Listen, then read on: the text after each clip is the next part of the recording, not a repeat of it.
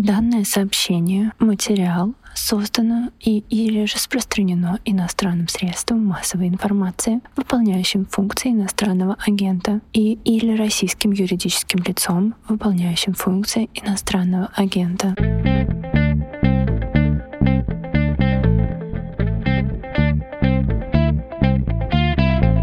Здравствуйте, вы включили подкаст под названием «Что случилось?». У микрофона Владислав Горин, и с нами сегодня экономистка Александра Суслина, руководительница направления «Фискальная политика» экономической экспертной группы. Здравствуйте, Александра. Здравствуйте. В 2021 году федеральный бюджет получил 82,7 миллиарда рублей за счет повышения ставки налога на доходы физических лиц с 13% на 15%, но на доходы свыше 5 миллионов рублей. То есть если ты на, скажем, тысячу рублей больше, чем 5 миллионов заработал за год, то уже будет вот эта тысяча считываться не из расчета 13, а 15, и первый год, когда это было, собственно, был 21 год. С января 2021 действует эта норма, и в общем, кажется, кажется, можно сказать, что успешной оказалась мера, которая аккуратно вводилась, нарушение вот этого многолетнего путинского табу, избавиться от плоской шкалы. Как вам кажется, успешно все прошло с точки зрения правительства? Ну, смотрите, здесь надо очень точно понимать, для чего это вводилось. Хорошо это или плохо как явление обособленное и как явление внутри нашей ситуации. Да, вот для того, чтобы это понять, нужно немножко отойти назад и вот посмотреть вообще на всю небольшую предысторию этого вопроса. С одной стороны, безусловно, конечно, весь мир использует прогрессивную ставку налогообложения физических лиц. И вроде как все хорошо, и никто еще особенно сильно не жаловался, кроме тех, кто пытается найти более какие-то выгодные низконалоговые юрисдикции и перейти в другое гражданство. Да? Но в целом все вроде как так живут, и это нормально. То есть, в принципе, сам факт того, что люди с более высоким достатком платят более высокую ставку, ну, в общем-то, это нормальная мировая практика, и, в общем, неплохо, что мы на этот путь вступили. Это как бы такой общий теоретический подход. Теперь, если мы немножко опустимся на какую-то такую более практическую ступеньку от теории к практике, то мы начнем анализировать такие вещи, как, например, соотносится уровень налоговой нагрузки, да, то есть что такое налоги? Это как бы те платежи, которые неявно граждане платят за предоставление неких государственных услуг. Да? Вот как соотносится вот этот уровень налоговой нагрузки с тем уровнем госуслуг, которые, собственно, получают граждане то мы получим ответ, что у нас, наверное, все-таки не совсем так хорошо, как в Европе и в других странах, на которые мы любим смотреть и говорить, что вот у них прогрессивная шкала НДФЛ, а у нас нет. Дальше, если мы посмотрим на то, насколько сильно расслоение нашего российского общества по доходам, то мы увидим, что на самом деле у нас вот это вот разделение по достатку оно такое, что, в общем-то, вводить прогрессивную шкалу особенно-то не на кого. Ну, скажите индекс Джинни, это можно в нашем подкасте, у нас умные слушатели, да? А, можно, да? Ну, хорошо, я, я не помню точные цифры в Джинни, да, но смысл в том, что у нас есть бедные, есть около бедные, есть чуть-чуть так называемого среднего класса, а потом идет крохотная прослойка действительно очень-очень богатых людей, которые получают те самые безумные миллионы, которые так эм, пугают всех остальных, да, и вот это вот желание социальной справедливости, что пусть они платят больше, на самом-то деле распространяется именно на них, на вот этих условных олигархов, каких-то глав компаний, высоких чиновников и так далее. И поэтому, когда вот вы говорите, успешно или неуспешно введение этой прогрессии, ну, можно сказать, что оно успешно в том смысле, что оно технически успешно. Ну, ввели, и налоговая служба благополучно отчиталась, что те люди, которые в белую получают высокую зарплату, с этой зарплаты честно заплатили повышенный налог. Да, успешно.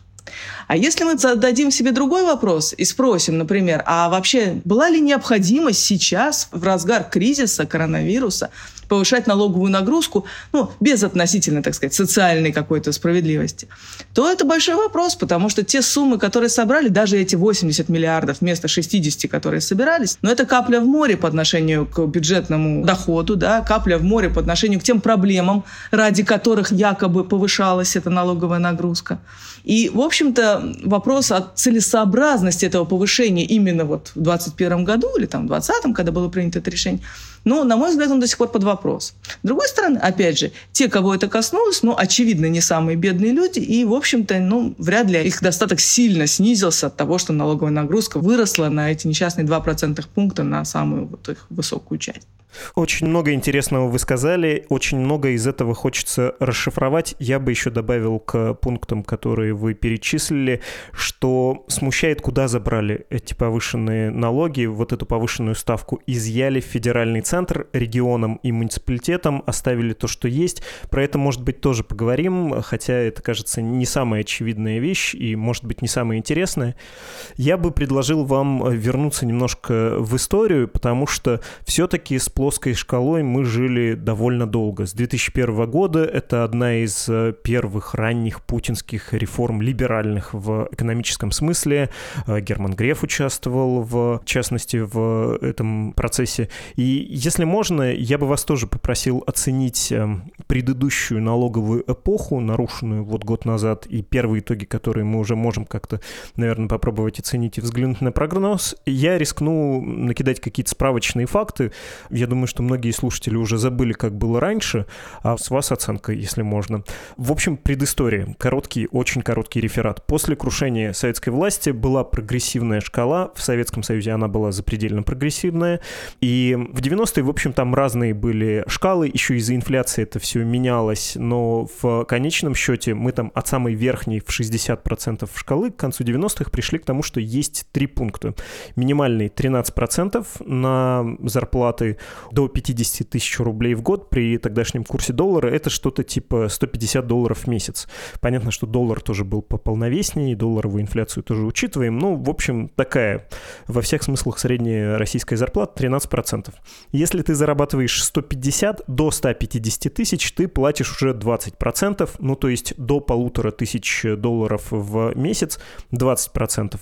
Свыше этой суммы последняя точка отсечения, последний порог 30% от 150 тысяч рублей в год и больше, 30% был налог, и случилась вот эта реформа 2000-2001 года, когда сказали, 13%. Все. Всем 13, но платите.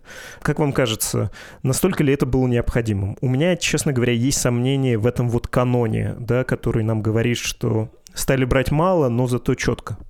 Смотрите, здесь эксперты вообще очень сильно разнятся оценки стоило оно того или не стоило. Дело вот в чем. Дело в том, что в тот период, вот 2000-е годы, и вот оценка реформы, которая была, я же не тут же, да, посчитали, прошло несколько лет, и потом стали говорить, вот, хорошо было. Вот есть люди, эксперты, которые считают, что это было прямо гениальное решение, которое привело к тому, что там масштаб теневого сектора снизился, и стали больше платить, вот как-то заплати налоги и спи спокойно, и вот это все, и что как хорошо, как смотрите, как стали повышаться доходы бюджета и так далее. А есть другая группа экспертов, которая говорит, что да, действительно, доходы бюджета повысились благодаря вот такой реформе. Но надо не забывать, что большая часть этого фискального вклада, да, она связана с какими-то объективными факторами, не связанными с налоговой реформой, например, с экономическим ростом, с ростом цен на нефть и так далее. И, в общем-то, есть до сих пор два вот таких, на мой взгляд, непримиримых лагеря. Одни говорят, что да, вот плоская шкала наша все, и она обелила нашу экономику, обелила нашу налоговую систему, и все стали честно платить. А другие говорят, что да, это, конечно, повлияло, но все-таки вклад общего экономического роста, вклад цен на нефть и уровня как бы достатка, и потому пошли больше платить, да, что этот вклад тоже достаточно существенный, а если даже не больше. Честно говоря, поскольку лично я не делала никаких исследований на этот счет, то мне кажется, что истина лежит где-то посередине, как всегда. Безусловно, в тот период, в суматохе 90-х годов, когда действительно уровень уклонения от налогов был огромный, и, более того, не было же такой консолидации, как сейчас. И сейчас все прозрачно, ФНС за всем следит. А раньше было бумажки, да, цифровизации не было никакой, было гораздо тяжелее проследить за уплатой, неуплатой и так далее. В общем-то, переход к плоской шкале, причем не просто к плоской, а с более низкой ставкой, мне кажется, он придал какого-то знаете, толчка, что действительно эта сумма по сравнению со всеми предыдущими ставками казалась настолько незначительной, что проще было ее заплатить, чем мучиться со схемами, как ее не платить. То есть действительно некий толчок обелению и большей такому борьбе с теневым сектором был придан в тот момент. Но надо не забывать, что в тот момент была же реформа не только НДФЛ, да, о котором мы сейчас говорим, а там же была еще реформа социальных взносов, много всего было. И поэтому дело не только в плоской шкале. Вот, наверное, краткое резюме того, что я хочу сказать. Потому что объективно это начался еще период, я уже говорил, более высоких цен на нефть, э, доходы поползли, поползли в страну, поползли зарплаты, и действительно доходов в бюджет стало больше. Но связано ли это исключительно с плоской шкалой? Нет, наверное, не связано. Поэтому э, тот факт, что мы долгое время держались за плоскую шкалу, это, наверное, больше свидетельство того, что мы, в смысле бюджет, да, бюджет мог себе позволить быть настолько наполненным, чтобы решать все свои проблемы без повышения налоговой нагрузки и введения вот этой прогрессии. Ну и плюс некий социальный фактор, который до поры до времени имел значение. То есть понятно, что повышение НДФЛ – это непопулярный шаг. Поэтому, когда это было еще важно, да, какая-то избирательная активность имела вес для принятия политических решений, ну, наверное, от этой меры открещивались настолько, сколько могли. Сейчас это уже не так важно, плюс вот этот робин гудизм, пусть, значит, богатые платят больше, он сработал, и вот было принято такое решение, которое затронуло, опять же, самую-самую верхушку и несчастных москвичей, которые худо-бедно выползли в категорию среднего класса, да, потому что в Москве другие цены, да, поэтому другие доходы. И то, что в Москве человек получает там около там, 5 миллионов, это совсем не то же самое, что человек где-то еще, да. Здесь вот может и не считаться совсем даже богатым, да, особенно если он платит какую-нибудь ипотеку и так далее. Ну, неважно. Я к чему? Что вот то, что сейчас вот приняли это решение, ну, оно ударило по очень богатым, которые не заметили вообще, что что-то произошло, и по тем несчастным, кто долго карабкался до среднего класса и теперь вынужден за это расплачиваться. Я записал себе еще из сказанного вами на полях, чтобы потом вернуться, про долго держались за плоскую шкалу, потому что, кажется, за нее формально держались только. На самом-то деле нагрузка налоговая вполне себе динамично менялась в прошедшие два десятилетия.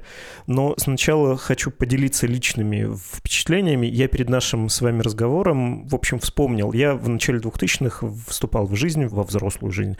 В 2000 году поступил в университет и начал работать еще в ВУЗе. И мне тоже кажется, что до конца нулевых вполне себе нормой была зарплата, конечно же, в конверте. Ну, то есть работодатель мог посмеяться и сказать, что ты на пенсию какую-то рассчитываешь, вот на бери без глупостей.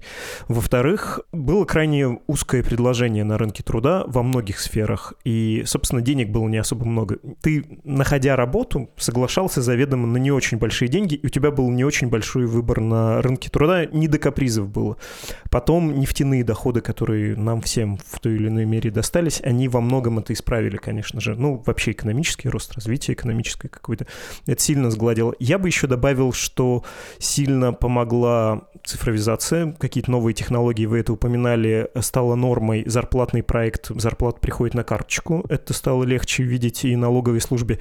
Я бы еще отметил повышение качества бюрократии или качества администрирования. Все-таки стало лучше с низовой коррупцией, в смысле ее стало меньше и стал лучше как-то с эффективностью управления. Возможно, вот это объявление 13%, но платят все, оно было вообще не налогоплательщикам направлено, а административному аппарату. Вы хотя бы это соберите без толчи. Вот вполне себе не исключаю, что весь положительный эффект от э, плоской шкалы был направлен туда, и, в общем, это сработало.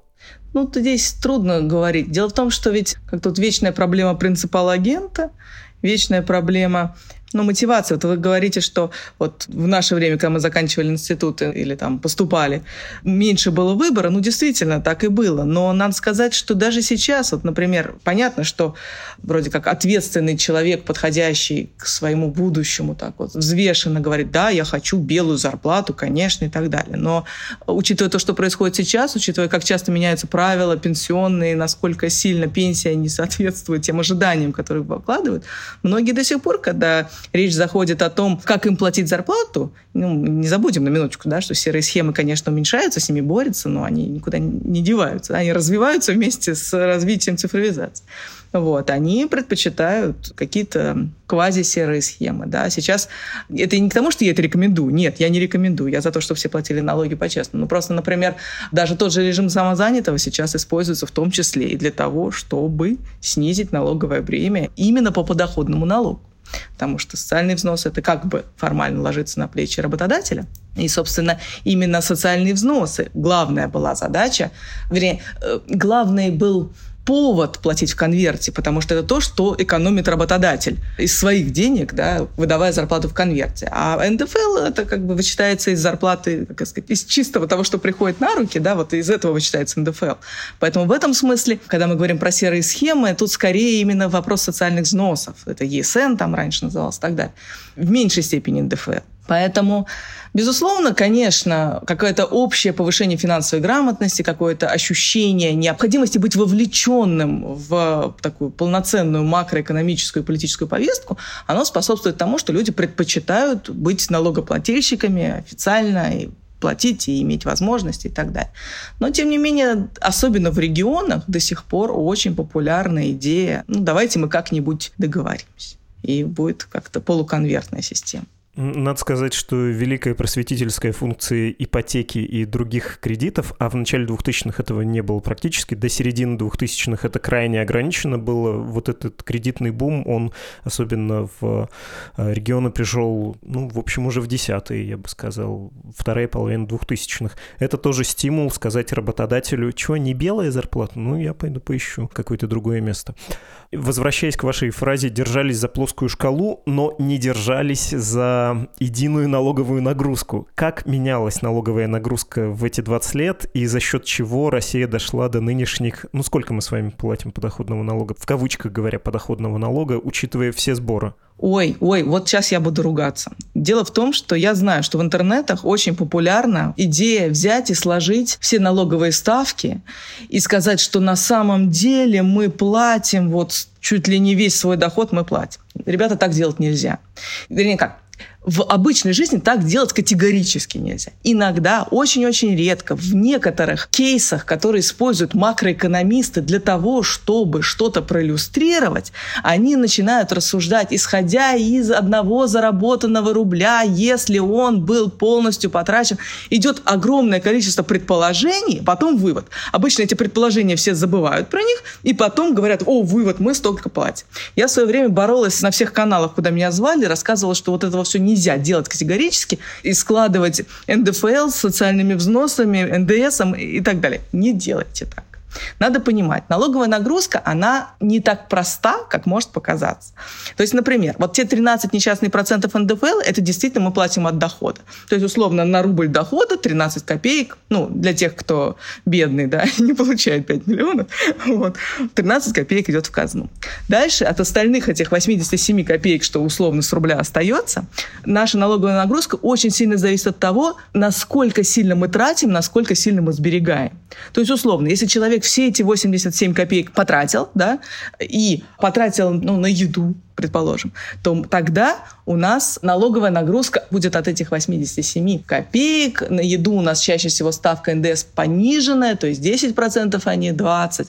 Да, то есть, ну, посчитаем сколько. Я просто хочу сказать, что на самом деле вот не надо ничего складывать. Надо просто понимать в голове, что чем больше человек тратит, тем больше у него налоговая нагрузка. Если, например, из вот этого заработанного рубля часть он сберегает, налоговая нагрузка у него будет меньше. Если человек пьет, курит и потребляет товары, которые облагаются акцизами или, например, ездит на машине, платит за бензин, то у него налоговая нагрузка будет больше, чем у человека, который пользуется общественным транспортом и так далее. Я просто к тому, что не складывайте ставки. У каждого человека, вот если мы захотим посчитать на каждый отдельный кошелек, получится своя ставка какая-то. Вот. У кого-то это может быть, и, не знаю, 50% от дохода, а у кого-то это может быть 20%, а кто-то с копи домок и вообще там не больше, чем, не знаю, 15%. А кто-то, к сожалению, будет сильнее. Если он зарабатывает мало, все тратит на еду, а еще пьет и курит и ездит на машине. Ну вот, например, вот того будет много. Так что не складывайте. Справедливо, но хочу защитить людей, которые говорят, что, ну, конечно, мы не 13% платим. Многие из них, во-первых, платят еще то, что раньше называлось ЕСН, ну, в общем, пенсию и социальный сбор. Я заплатил, а у меня, ну, буквально это конфискационный налог. Отобрали мои пенсионные сбережения. Что это, как не изъятие в пользу казны, как это ни назови. Поэтому от этой логики трудно отделаться. Смотрите, я абсолютно согласна, что это эмоциональное восприятие, и это именно то эмоциональное восприятие, о котором я чаще всего говорю. А это вот об создании общества налогоплательщиков, когда ты понимаешь, сколько ты платишь и что ты за это имеешь. Но я просто к тому, чтобы называть вещи своими именами. Если мы говорим про НДФЛ 13%, то НДФЛ 13%. Это не означает, что нет других сборов, это не означает, что вы защищены от э, того, что у нас называется торговыми сборами и вроде как формально не считается налоговой нагрузкой. Я ни в коем случае не защищаю защищаю. Просто давайте называть вещи своими. НДФЛ у нас вот такой. Это не означает, что вообще налоговая нагрузка на человека низкая. Нет, у нас просто низкий НДФЛ.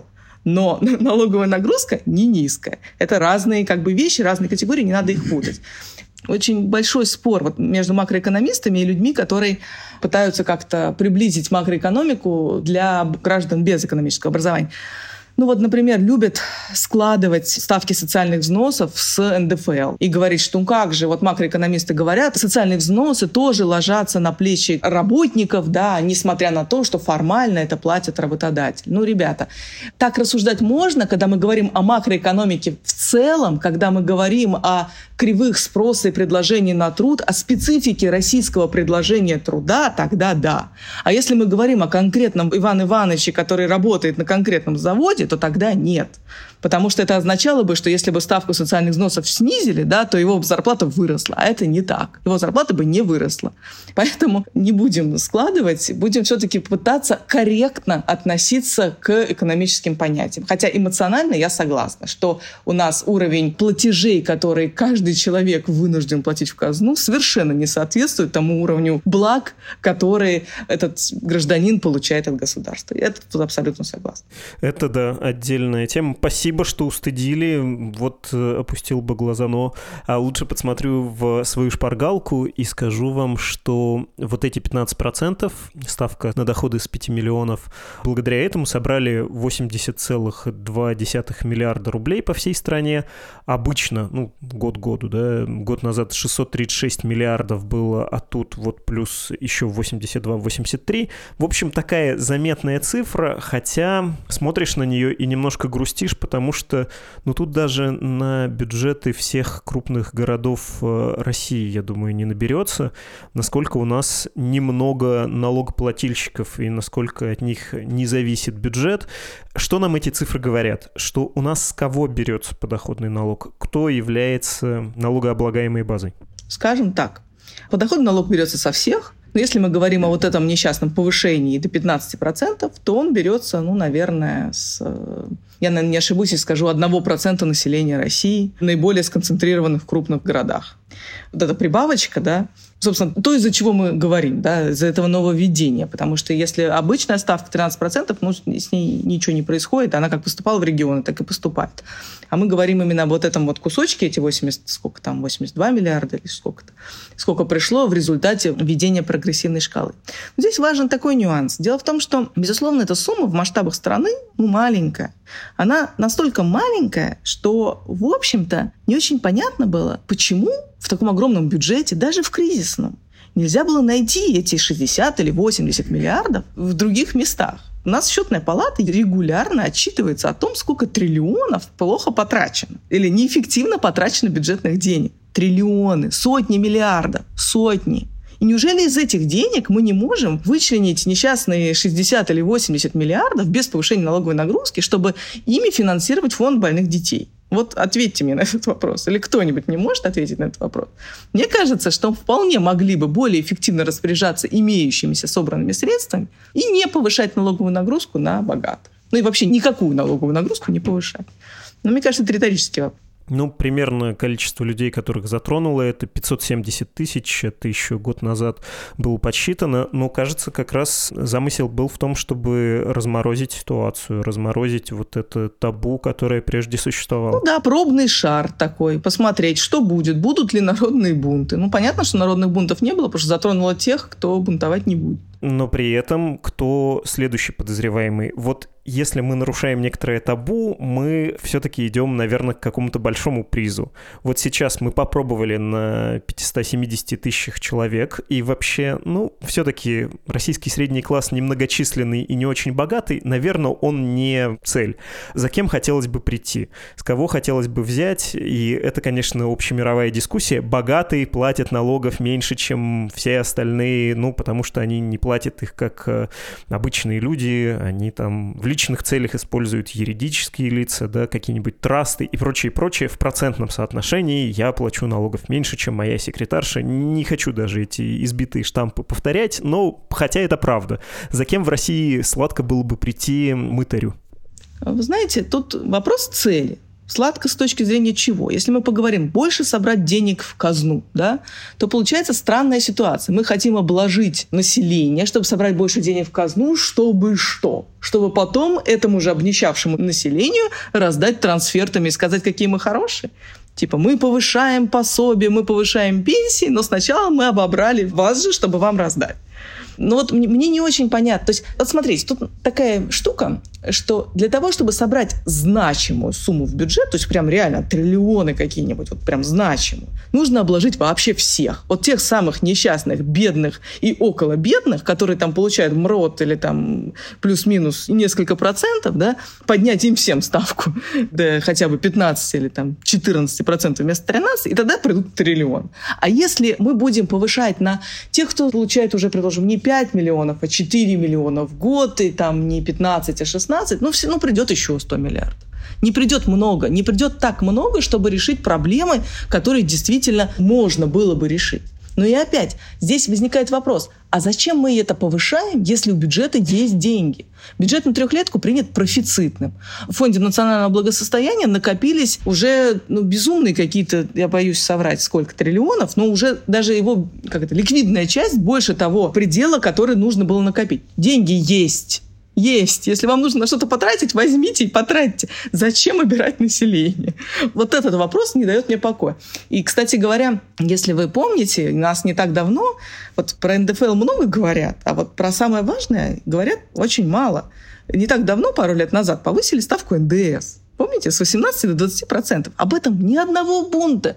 Никто вообще не возмущался. Все возмущались повышением пенсионного возраста, которое кого-то затронет, кого-то не затронет, больше, меньше. Но то, что затронуло всех и каждого с самого первого дня введения, народ вообще молчал.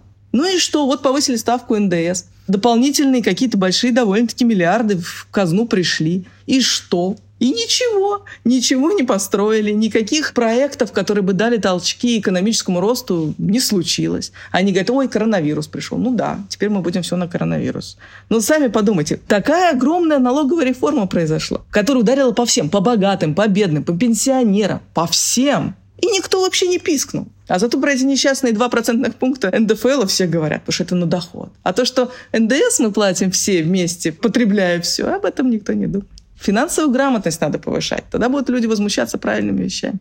Если честно, да, маркировка, например, даже больше раздражает, тем более, что в некоторых случаях ее по два раза начинают вводить, чем повышение на 2% пункта НДС.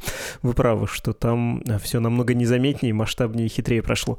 Последний аспект давайте обсудим в связи с НДФЛ. У нас в прошлом году окончательно прибили в стране формально местное самоуправление, и НДФЛ вообще-то это один из налогов, который должен помогать развитию местного самоуправления. Как это сейчас устроено в России? Есть какой-нибудь муниципалитет, он может быть э, Небольшой может быть большой, это может быть город типа Новосибирска или наоборот небольшой райончик. И регион устанавливает размер НДФЛ, который он заберет себе, а сколько оставит в территории. И это вообще решается индивидуально в отношении каждого да, муниципалитета. Там через местную думу можно провести, сколько мы отдаем, сколько себе оставляем. Регион всегда может надавить, и происходит обычно уравниловка. Бедным оставляют все, скажем там, не знаю, 18% собрано черного НДФЛ, а у богатых забирают максимально. И это лишает каких-либо стимулов на местах развивать э, рабочие места, создавать новые рабочие места, высококвалифицированные, с большим количеством налогов. Я вот себе могу представить, что какой-нибудь город-миллионник реально мог бы что-нибудь поделать, если бы ему два лишних процентных пункта с 5 миллионов оставили. Он бы там понимал, что на это автобус можно купить. В России этого не случилось. Был вот такой какой-то красивый жест. Соберем, отдадим фонд «Круг добра», будем детям с редкими заболеваниями помогать, все увезем в Москву, в территориях ничего не оставим. Это помимо печали у вас вызывает какую-то реакцию? Ну, тут надо тоже вот понять. Мы сейчас говорим про именно взаимоотношения региональных властей с более мелкими муниципалитетами, да? То есть не федеральный центр и регионы, Но а это именно же по вертикали. Вот... Это из Москвы до регионов, из регионов муниципалитета. Да, ну, скажем прямо, что уж тут греха таить, что российская бюджетная система очень централизована, бюджетный федерализм практически отсутствует, самостоятельность регионов нулевая, регионов и муниципалитетов по цепочке, да, как с точки зрения доходной части, так и с точки зрения расходной части. Имеет ли это право на существование, такая политика повышенной централизации? Ну, наверное, имеет.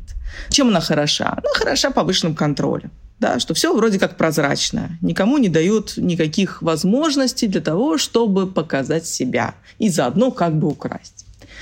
Но чем она плоха? Этим же и плоха. Тем, что вот эта вот уравниловка, которая имеет место, она снижает стимулы, не дает возможности развиваться.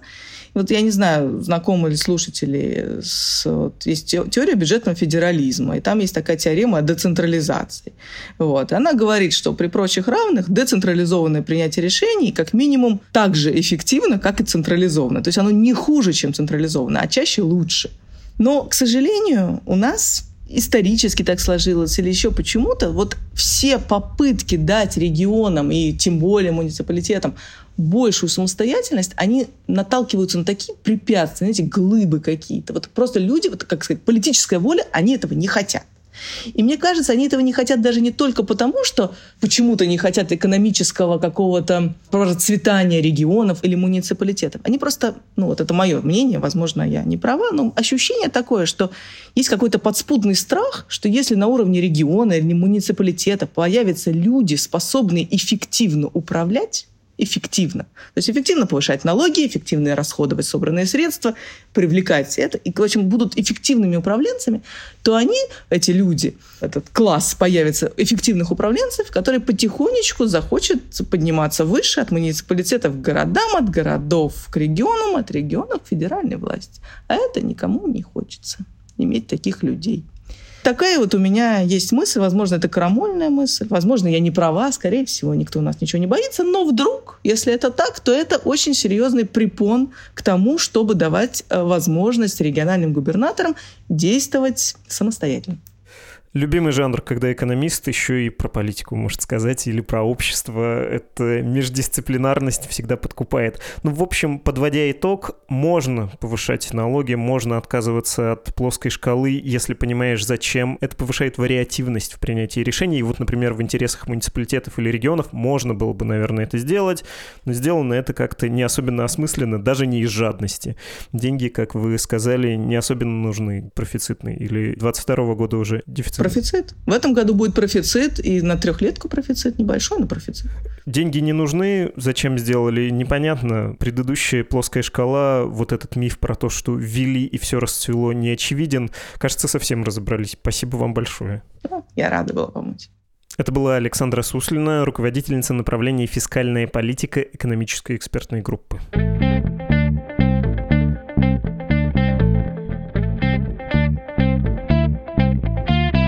Вы слушали подкаст «Что случилось?». Он о новостях, которые долго остаются важными. Дорогая Катя, говорю я нашей слушательнице, которая прочитала объявление об иноагентстве. Спасибо большое, что прочитали эту чертовщину для нас. С любовью и благодарностью ваши редактор и ведущий Владислав Горин, редактор и продюсер Лора Суслова, автор музыки Виктор Давыдов и отдел дизайна «Медузы». Всего доброго! thank